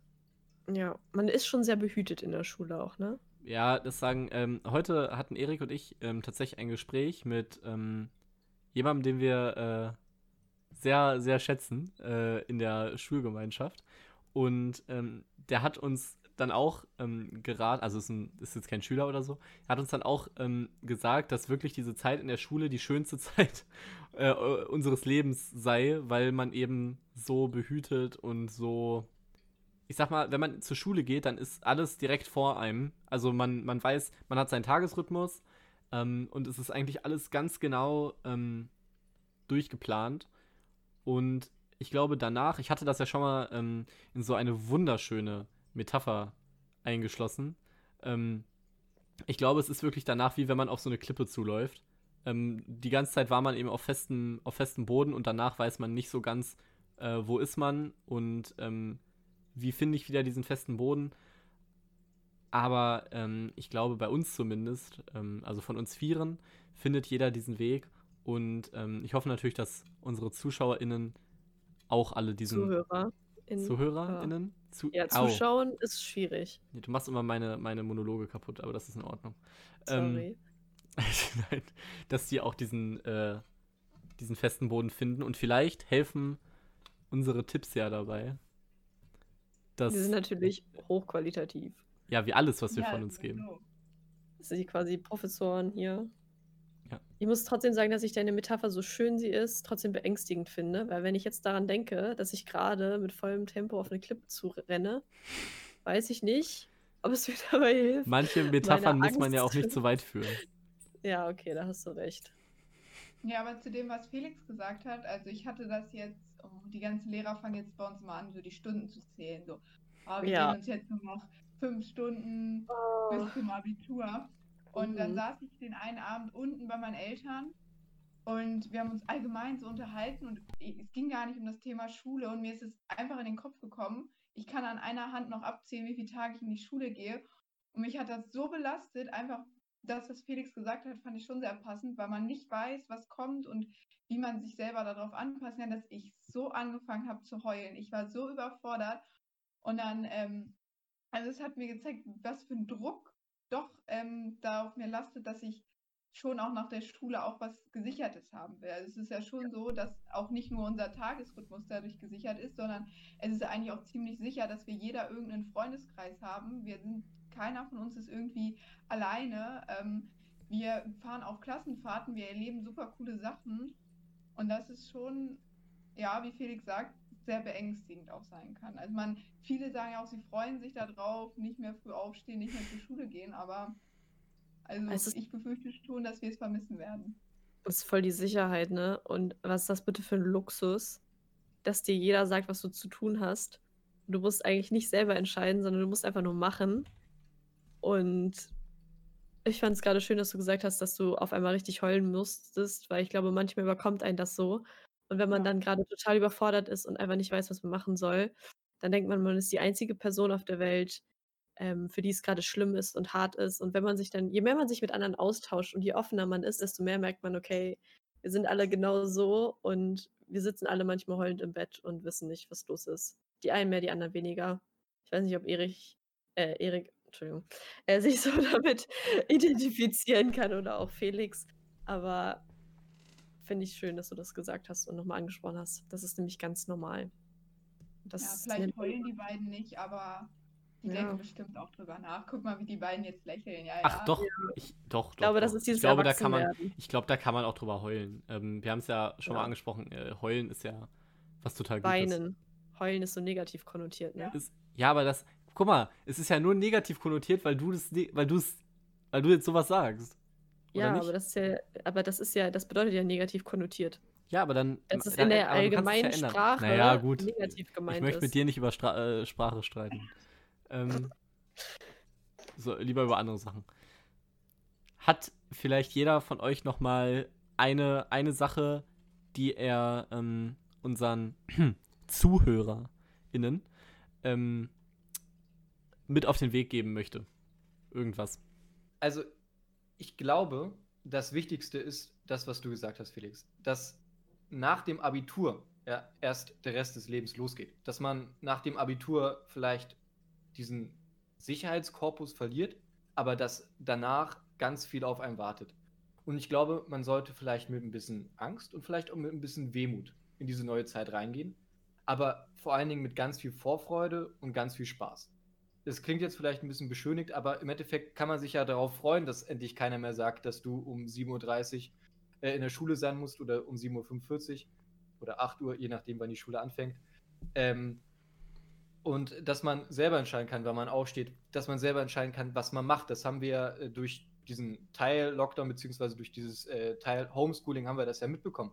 Und mir hat das vor allen Dingen in der Anfangszeit ja ganz viel Spaß gemacht. Und das sind eben halt Sachen, die man für sich entdecken muss. Was liegt einem, was liegt einem nicht, die man dann abseits dieser, dieses Konstrukts Schule für sich entdecken kann und dann auch dadurch den Spaß haben kann. Also nach vorne gucken und äh, das Leben genießen. Und wenn alles nicht klappt, dann ins Auto setzen, ganz laut Musik anmachen und einfach losfahren. Ja, ich, ich stimme dir total zu. Ähm, ist, du hast ja schon gesagt, es klingt ein bisschen romantisch, aber manchmal braucht man so eine Form von Romantik in seinem Leben. Und gerade, dass du gesagt hast, ich finde, man, man darf solche Sachen nicht vergessen, wie die Schulzeit jetzt zum Beispiel, aber das kann man im Leben auf sehr, sehr vieles übertragen. Ähm, man sollte sich das bewahren irgendwo und man sollte darauf zurückblicken können, vielleicht mit einem lachenden und einem weinenden Auge. Und ähm, man sollte auf jeden Fall wissen, was man, was das Positive daraus war, was man als, was man Positives daraus gezogen hat. Und man sollte auch wissen, ähm, was vielleicht daran nicht gut war. Äh, ja, ich glaube, man kann das auf viele das Sachen. Ganz schön viel sollte. Sollte. das ist ganz schön, ganz schön viel, was sie sollten. Ich glaube, ich glaube, das Leben muss einfach manchmal ein bisschen romantischer werden.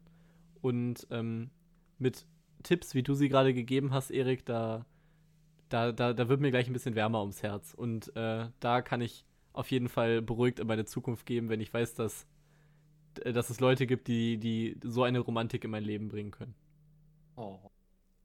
Übrigens ein kleiner Tipp für ganz viel Romantik und auch für ganz viel Lebenssicherheit. Da kann man ähm, den Film Alles eine Frage der Zeit, so heißt er auf Deutsch, gucken. Ein äh, sehr toller Film. Also Felix mag ihn natürlich nicht. Ist ein Romantikfilm, aber falls man das möchte, für ein bisschen mehr Romantik im Leben. Süß. Vielen Dank für diesen Input, Erik. Toni, deine Schlussworte für heute erstmal. Ja, also ich glaube ähm, auch, dass es Schule ist wichtig, aber Schule ist nicht das Wichtigste. Noten sind nicht das Wichtigste und ich ähm, würde meine Priorität nicht bei Schule setzen und ich glaube, das kann man auch jedem anderen raten. Man kann Schule kann super sein, Schule kann auch äh, eine gute Basis sein für das ähm, spätere Leben, aber auch, dass ähm, man die Freunde dabei nicht vernachlässigen sollte. Also man sollte äh, immer auch sich Zeit schaffen, um mit äh, Freunden etwas zu erleben, denn eine Freundschaft muss auch gepflegt werden. Also man kann nicht davon ausgehen, dass jemand immer bei einem ist. Also man muss sich auch ein bisschen darum bemühen und kümmern. Und äh, ich glaube, ich kann das sagen als Dauersingle, auch Freundschaften können äh, ein, eine andere Romantik in ähm, das Leben bringen. Und man äh, fühlt sich auch dann geliebt und wichtig, ähm, wenn man jemanden hat, der da ist, wo man weiß, dass der sich für einen interessiert. Und ja, ich glaube, da sollte jeder wirklich ähm, immer auch äh, an seine Freundschaften denken und diese pflegen. Wow, das finde ich wirklich schön. Da wollte ich nämlich eigentlich auch drauf hinaus, dass man manchmal vielleicht, auch wenn sich andere Leute nicht so für einen eigentlich nicht so interessieren, wenn man nicht der Nabel der Welt ist, man trotzdem ähm, gerne mal ein bisschen mehr so tun kann, was ja auch so ist, dass man selber der Hauptcharakter in seinem eigenen Leben ist. Und es ist einfach so, eigentlich ist es so eine geile Möglichkeit, die wir hier bekommen, auch wo wir hier gerade aufwachsen. Wir sind ja einfach privilegiert bis keine Ahnung wohin. Und wir haben einfach so eine Riesenmöglichkeit. Unser ganzes Leben liegt vor uns und wir haben einfach die Möglichkeit, das so zu gestalten, wie wir wollen und damit eben auch unsere Umwelt ähm, zu verändern. Und ich finde, das ist eine richtig, richtig, richtig krasse Möglichkeit, äh, die wir jetzt hier haben. Und denkt daran, wir haben Zeit. Wir sind alle noch so jung und wenn ihr das eine Studium anfangt und ihr habt keinen Bock mehr und ihr brecht es ab, dann ist egal, ihr habt noch mehr Zeit, dann macht was anderes, worauf ihr Bock habt. Und weil ihr so viel Zeit habt, macht das, was ihr wirklich machen wollt, weil ihr habt noch viel Zeit vor euch und ich auch. Also es ist nicht, als ob ich jetzt älter wäre, aber ihr wisst, was ich meine. Und deshalb, ich glaube, man kann es ein bisschen mal nutzen und genießen, dass wir dann frei sind und uns so ein bisschen aussuchen können, was wir mit unserem Leben machen. Und das ist eine coole Möglichkeit. Ich glaube, wir sind alle ganz, ganz tolle Weltverbesserer. Und ähm, ja. irgendwo muss man sich die Welt ja auch äh, ein bisschen besser machen, weil manchmal, gerade jetzt äh, in dieser Zeit, die für viele sicherlich sehr schwer ist, ähm, sieht es manchmal draußen ein bisschen düsterer aus, als man, als es vielleicht ist. Ähm, wir haben jetzt schon mit dieser Folge eine beträchtliche Zeit erreicht und ich würde mhm. sagen, wir ähm, schließen das jetzt hier langsam ab. Ich habe allerdings noch eine ganz kleine, oder äh, Johanna und ich haben noch eine ganz kleine ähm, Ankündigung zu machen. Erik, ja. weißt du, worum es geht? Ich bin total auf dem Schlauch. Das ja. ist ganz toll. Ja, nämlich hat Johanna sich hingesetzt ja. Und äh, hat auch mal was zum Podcast beigetragen.